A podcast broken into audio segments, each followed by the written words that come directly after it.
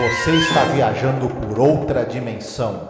Um lugar não apenas da visão e do som, mas também da mente.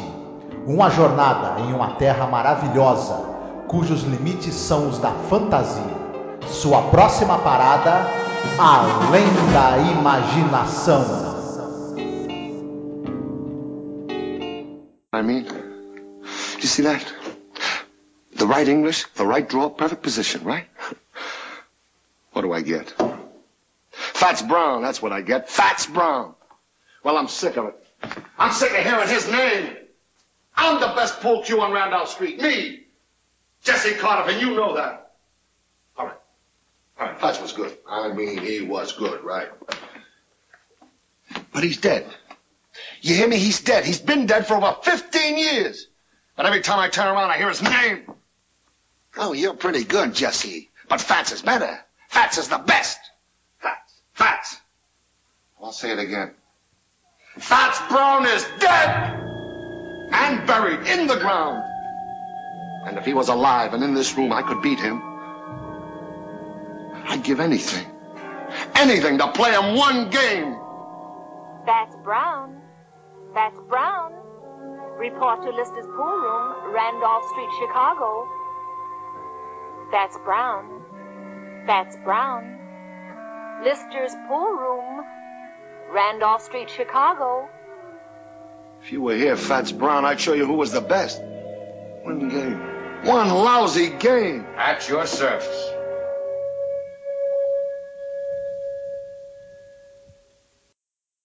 Olá, ouvinte! Seja bem-vindo a mais um episódio sobre a série clássica Além da Imaginação. Eu sou a Angélica. E eu sou o Marcos. E hoje nós vamos falar sobre o episódio número 70 no geral da série clássica, episódio número 5 da terceira temporada, A Game of Pool. Seria um, um jogo de sinuca, correto? Yes.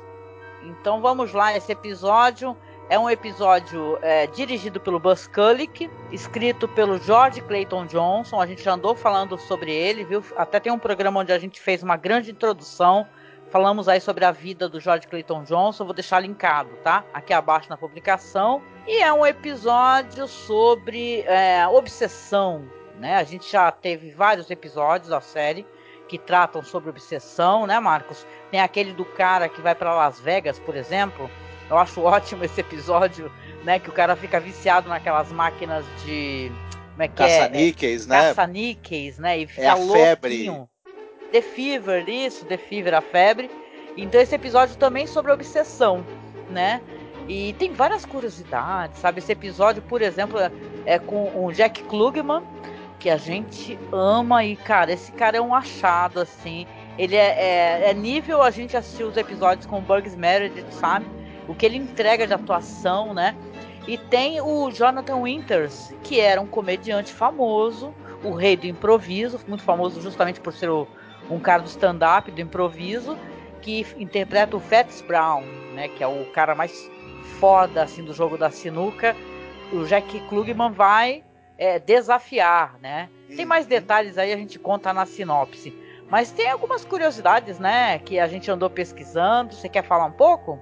Sim, essa história do George Clayton Johnson tem uma forte inspiração num livro chamado The Hustler, livro escrito por um cara chamado Walter Tevis, que conta é, a história justamente de um sujeito, de um, de um jogador de sinuca famoso, que seria o Minnesota Fats. Olha só, tem até uma, uma aparência no, no, né?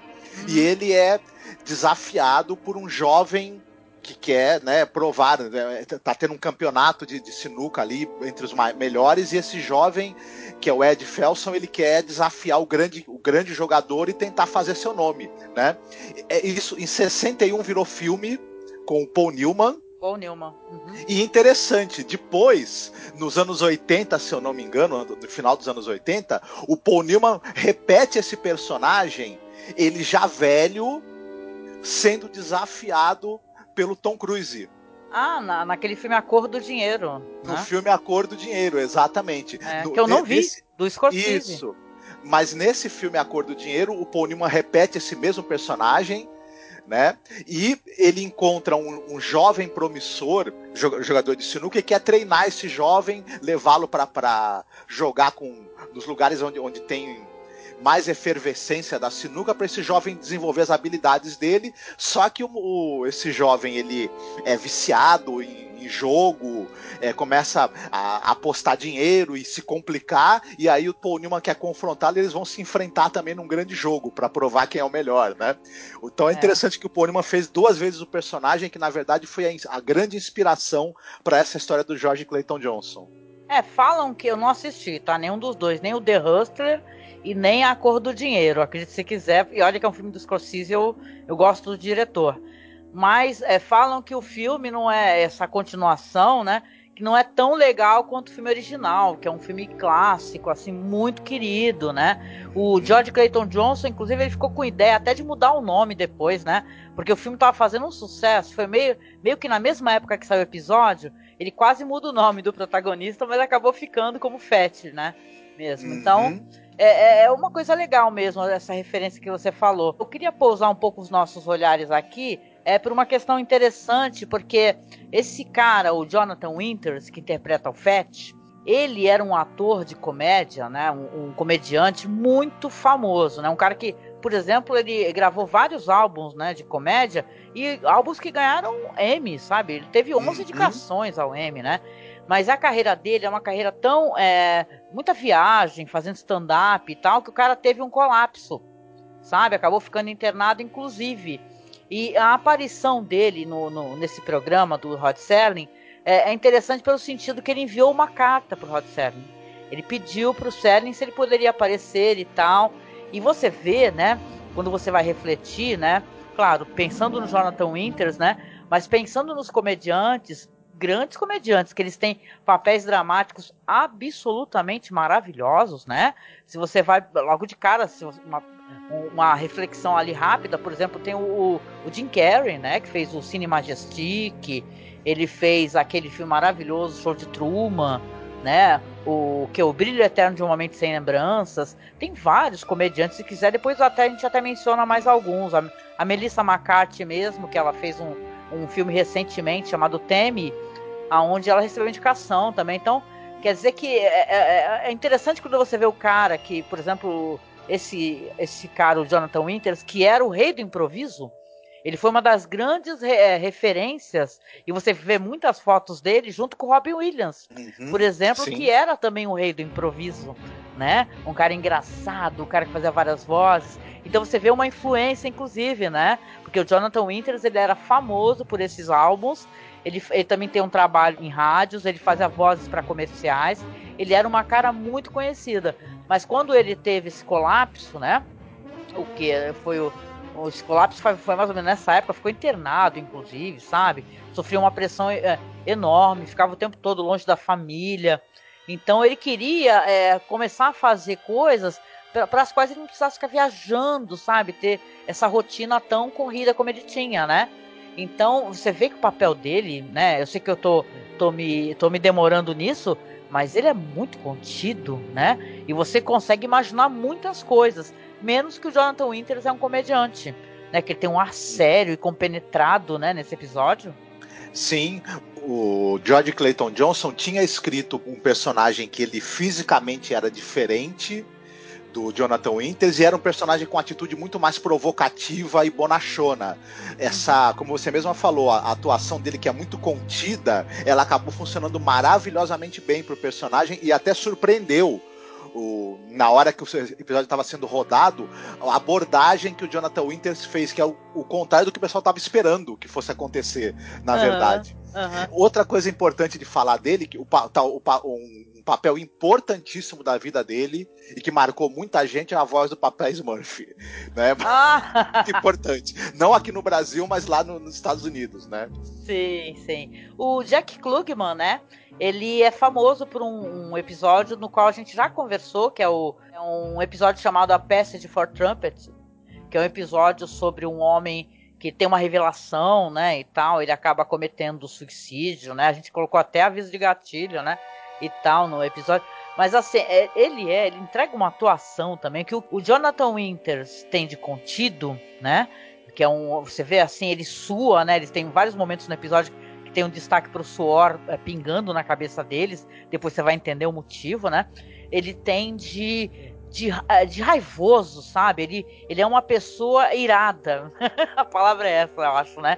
Ele tá irado. Então, é interessante você ver a atuação dele, ele é muito bom, gente. O Jack Klugman, ele é um cara, não sei se você sabe, né? A gente comenta um pouco em off aqui entre a gente, que, por exemplo, ele aceitou fazer o papel para esse episódio sem nem ler. Ele não sabia nem do que se tratava. Mas ele tinha uma fé, ele, tinha uma, ele acreditava no roteiro do Selling e tal, de um jeito. E no caso, nesse caso era do, de um cara foda também, o, o George Clayton Johnson, que ele falou: Olha, eu faço questão de participar. E os caras, inclusive, aguardaram ter um espaço na agenda dele para ele poder participar. Então você vê que né, tudo se conjumina. Sim, ele era um cara excelente ator, ele, ele trabalhou com o Rod Serling, a gente já tinha falado sobre isso anteriormente. Nos teatros filmados, eles se ah, conheceram. Ah, no Playhouse 90, né? Isso, eles se conheceram ali nos, nos, teatros televisionados, na verdade, né? Eles se conheceram ali. É, acabaram criando uma amizade, um respeito mútuo muito grande. O Rod Selling tinha uma confiança absurda na capacidade uhum. do, do Klugman de atuar, e o Klugman tinha uma confiança irrestrita no texto do Rod Selling. Tanto que, como você mesma falou, quando chamavam ele, ele falava: Não quero nem ler o roteiro, pode dar que eu faço.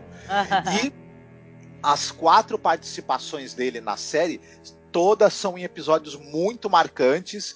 É, que estão sempre na lista do, do, do, dos episódios preferidos do pessoal. Um deles, inclusive, da quarta temporada, é, tá entre na, na, na, lista de sempre dos melhores dos melhores e a atuação dele é monstruosa, mas fala, falaremos disso num futuro próximo. E eu uhum. gostei demais da, da interação dos dois. Como você mesma falou, enquanto que o Klugman ele é, é explosivo, desesperado e arrogante, né, e, e louco para querer provar alguma coisa para si mesmo e tem uma atuação é, bastante expansiva, o, o, do Jack Klugman, o Jonathan Winters foi muito inteligente, ele faz o contraponto com essa atuação contida, até porque ele é um cara que já tá. Já é, ele é um espírito, ele já não tem que provar mais nada, não é verdade? Uhum, então sim. deixa o outro se estressar para provar alguma coisa. É muito crível essa, essa dinâmica que tem entre os dois. Apesar de, obviamente, ser uma, uma história de fantasia que é um, um alguém desafiando para um de sinuca um cara que já está morto.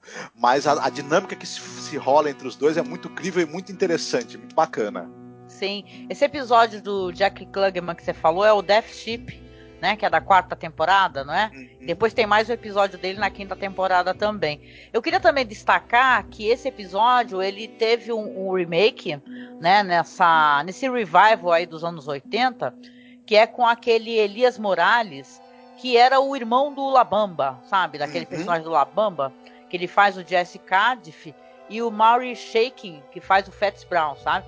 Mas eu, eu tenho lá minhas ressalvas, eu acho que, como a gente já comentou, né? Eu acho esses, essa série dos anos 80, apesar que tem uns episódios interessantes, tem uns que não são remake de nada, são episódios originais, de roteiro original, mas esse daí eu acho que ele deixa a desejar um pouco, até porque se você coloca o Jack Klugman ao lado do Elias Morales, né? Complicado, né?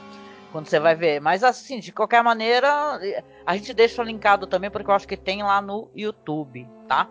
E também o episódio foi adaptado, claro, para um drama na rádio. Tem vários episódios, todos, somente da série clássica. E esse daí foi interpretado pelo Wade Williams, tá? Uhum. Então, então vamos lá, a sinopse do episódio. Dessa vez eu vou fazer a sinopse pra gente. Tá bom? Então, bora lá. Já é tarde no Lister's Pool Room, em Chicago.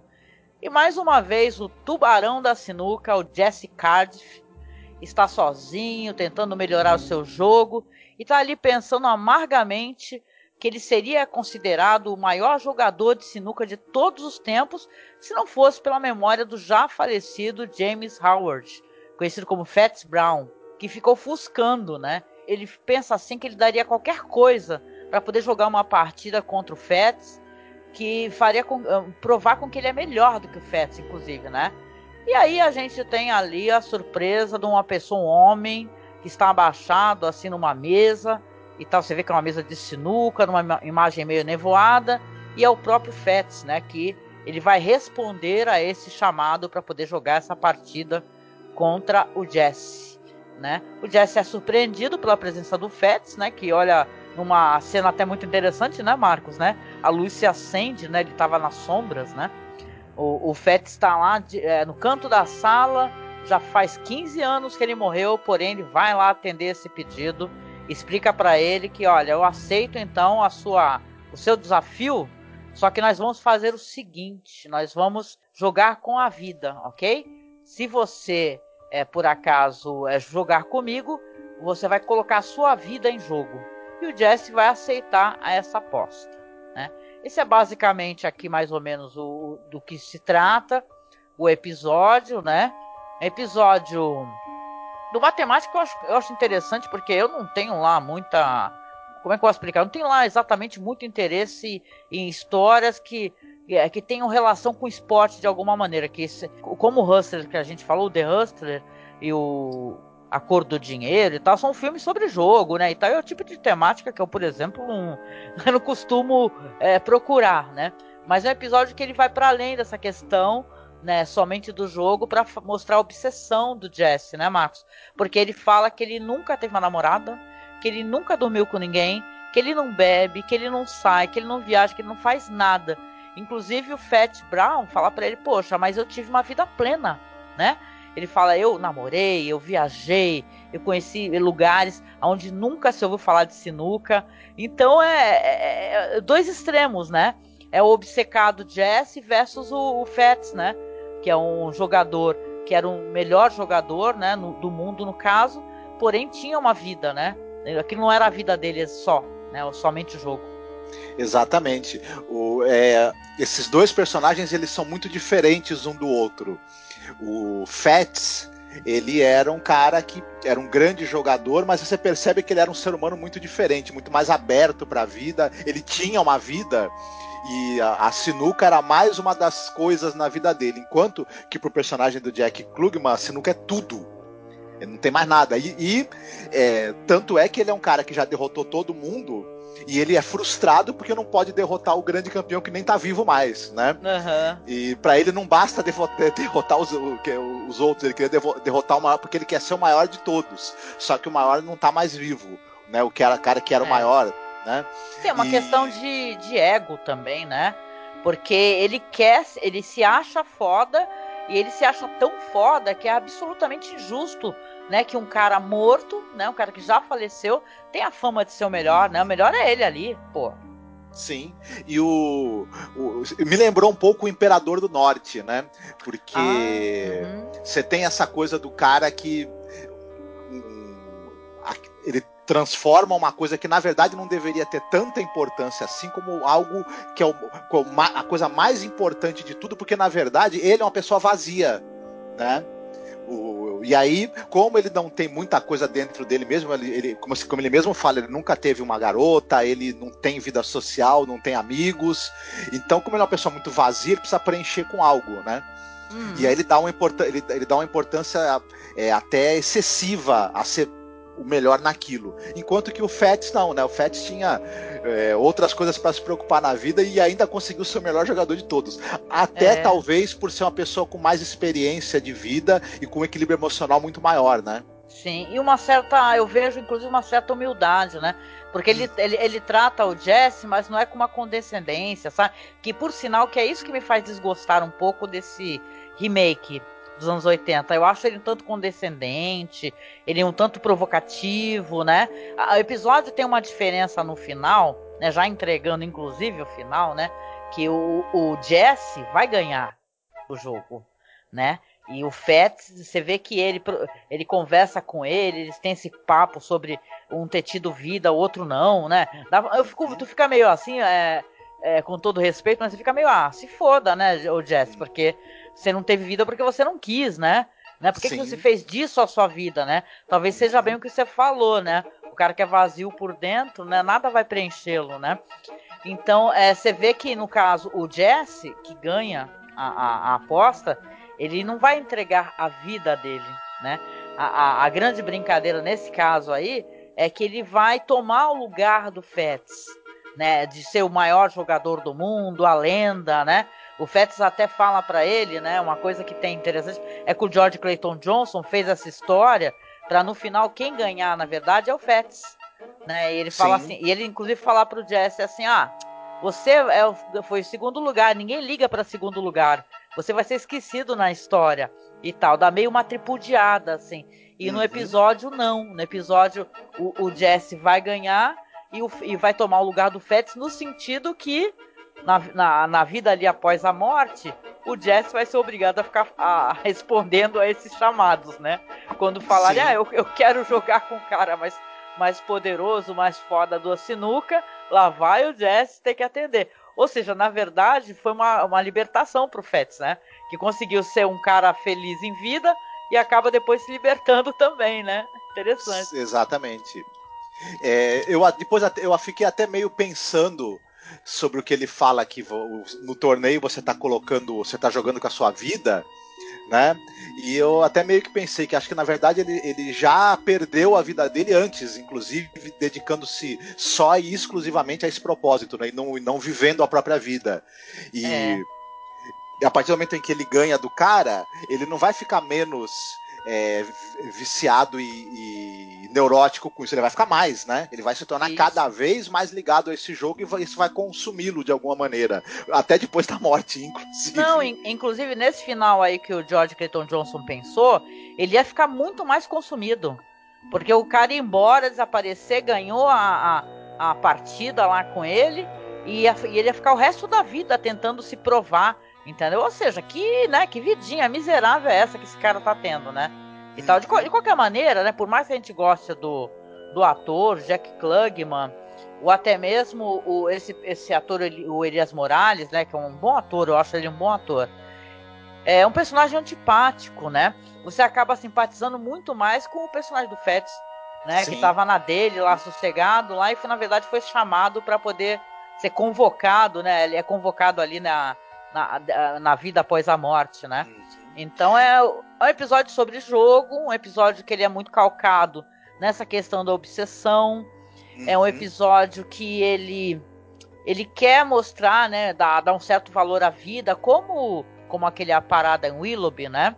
Da cidadezinha, do cara que tem aquela vida enfadonha, que trabalha ali com propaganda, publicidade, coisa que o Selling conhece, né?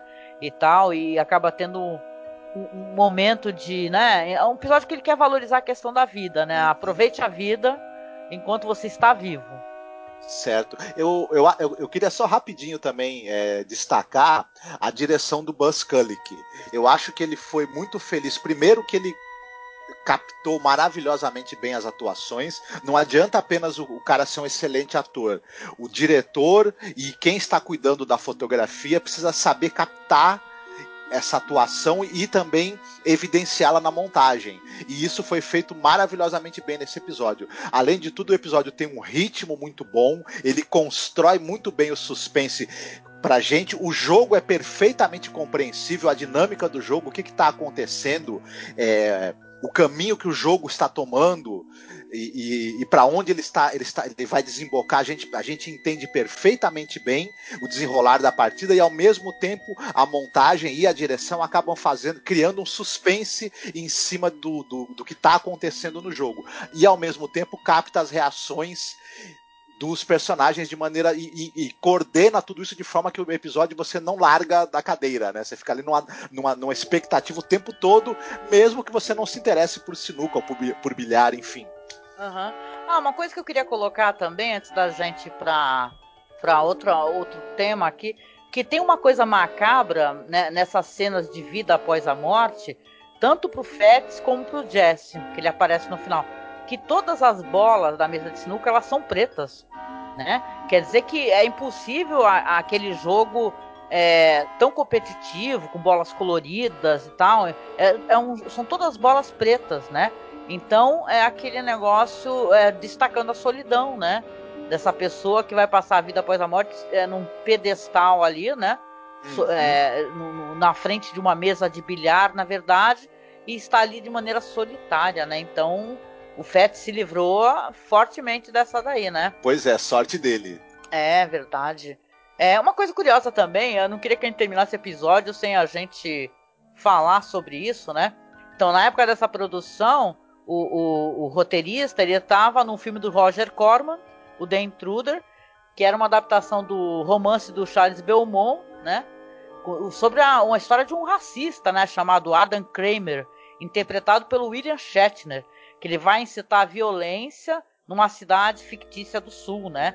E o Charles Belmont e George Clayton Johnson, eles tiveram papéis no filme, ou seja, eu sou obrigada é, terminantemente a assistir o filme, até inclusive baixei para poder ver, porque é muito curioso, né? Porque você se pergunta por que, que não chamaram o roteirista para ele aprovar o final, que o final ia ser diferente, mas o, o, o roteirista, o, o Jorge Clayton Johnson, estava em outra, ele estava gravando filme, se divertindo.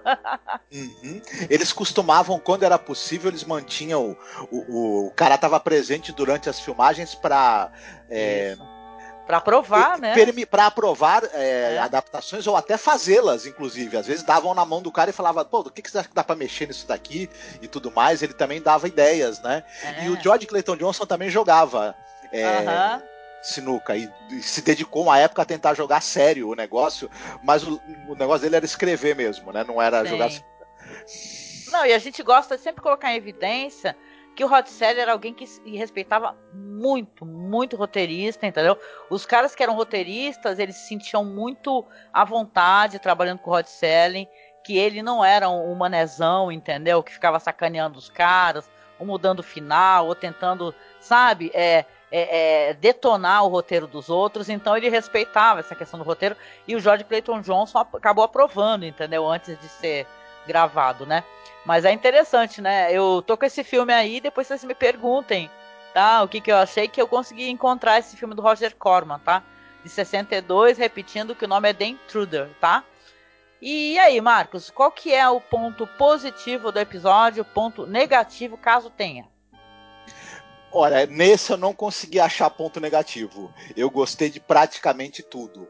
Ponto positivo, é, novamente vou ficar me repetindo, são as atuações do, do, dos dois atores principais, excepcionais em cena, ambos. Gostei demais também da, da, da direção e da montagem do episódio. Achei que o ritmo foi muito bem, muito bem feito, muito, muito bem conduzido. Eu não, não encontro aqui do que reclamar, não, para dizer a verdade.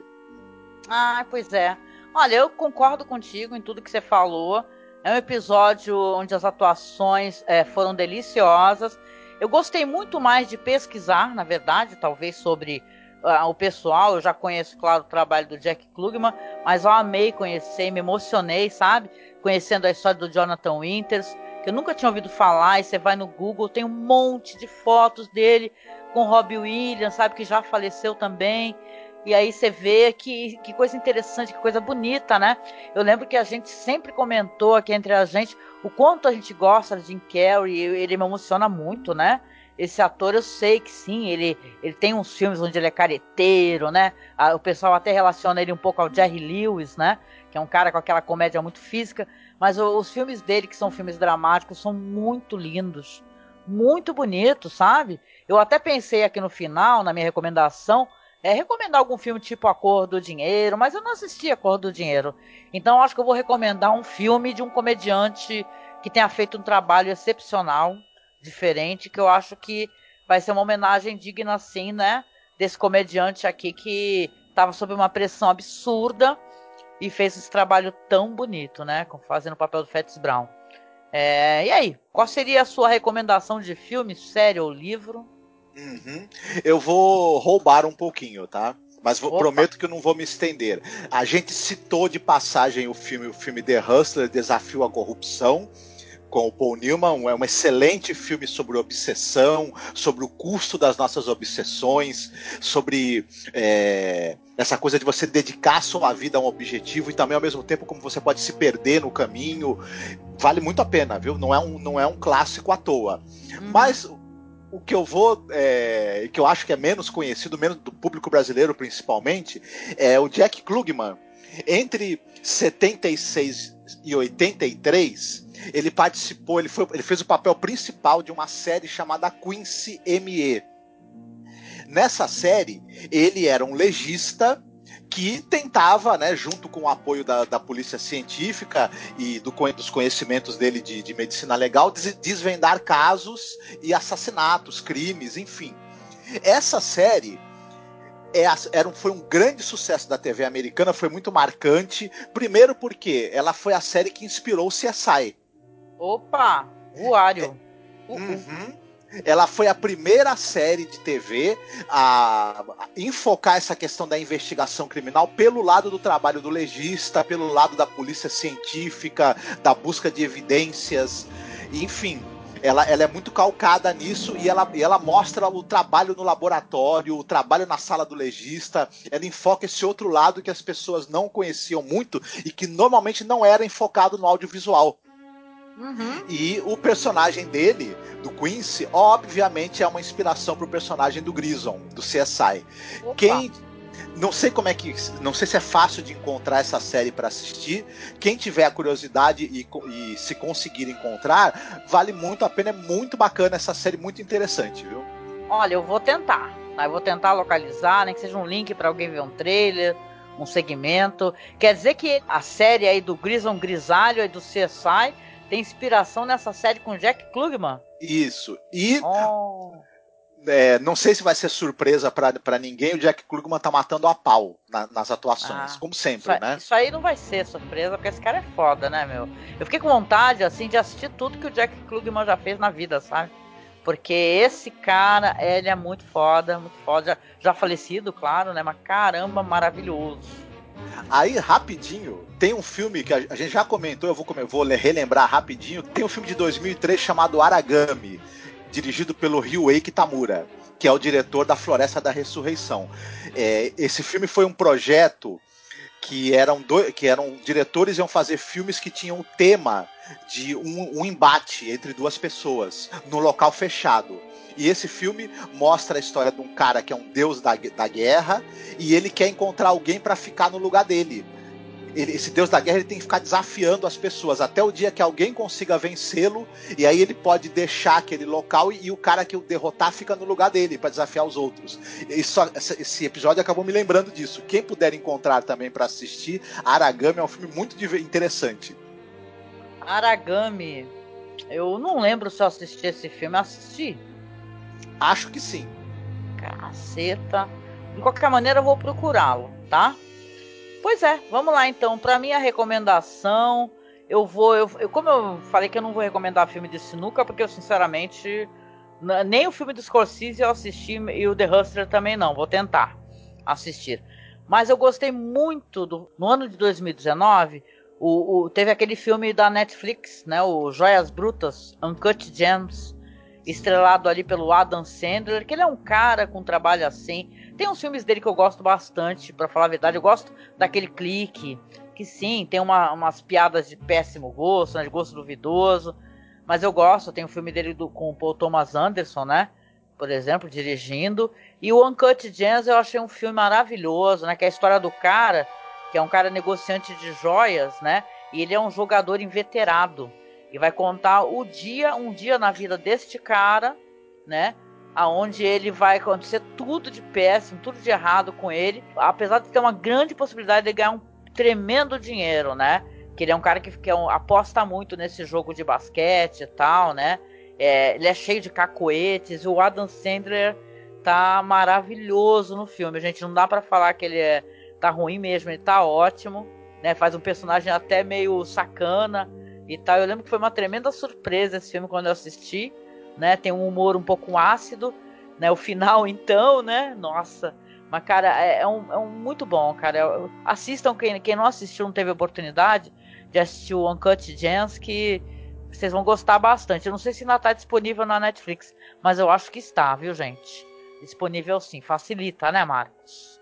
Sim, com certeza. É um filmaço, vale muito a pena ser visto, viu? E quem costuma ver o, o o Adam Sandler nas suas atuações, né, insuportáveis, vai se surpreender positivamente.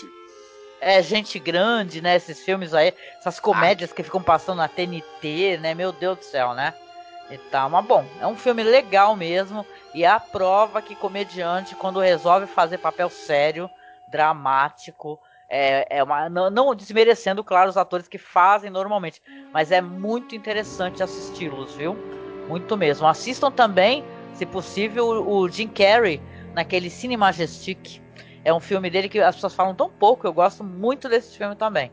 Que tava nessa pegada, sabe? Fazendo vários filmes dramáticos.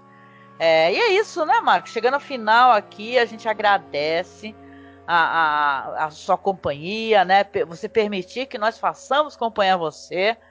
Acesse as redes sociais que a gente mantém. Nós temos a página do Facebook, tá? É facebook.com/barra masmorracine. Nós temos agora o nosso Instagram. É, o nosso Instagram agora tem a curadoria do nosso amigo William Funchal, que é nosso ouvinte, nosso amigo, nosso brother, nosso brother. Então, siga a gente lá no Instagram, tá? Que é masmorracine, que o William vai tentar alimentar o nosso Instagram. Nós temos perfil também no Twitter, que é masmorra cast.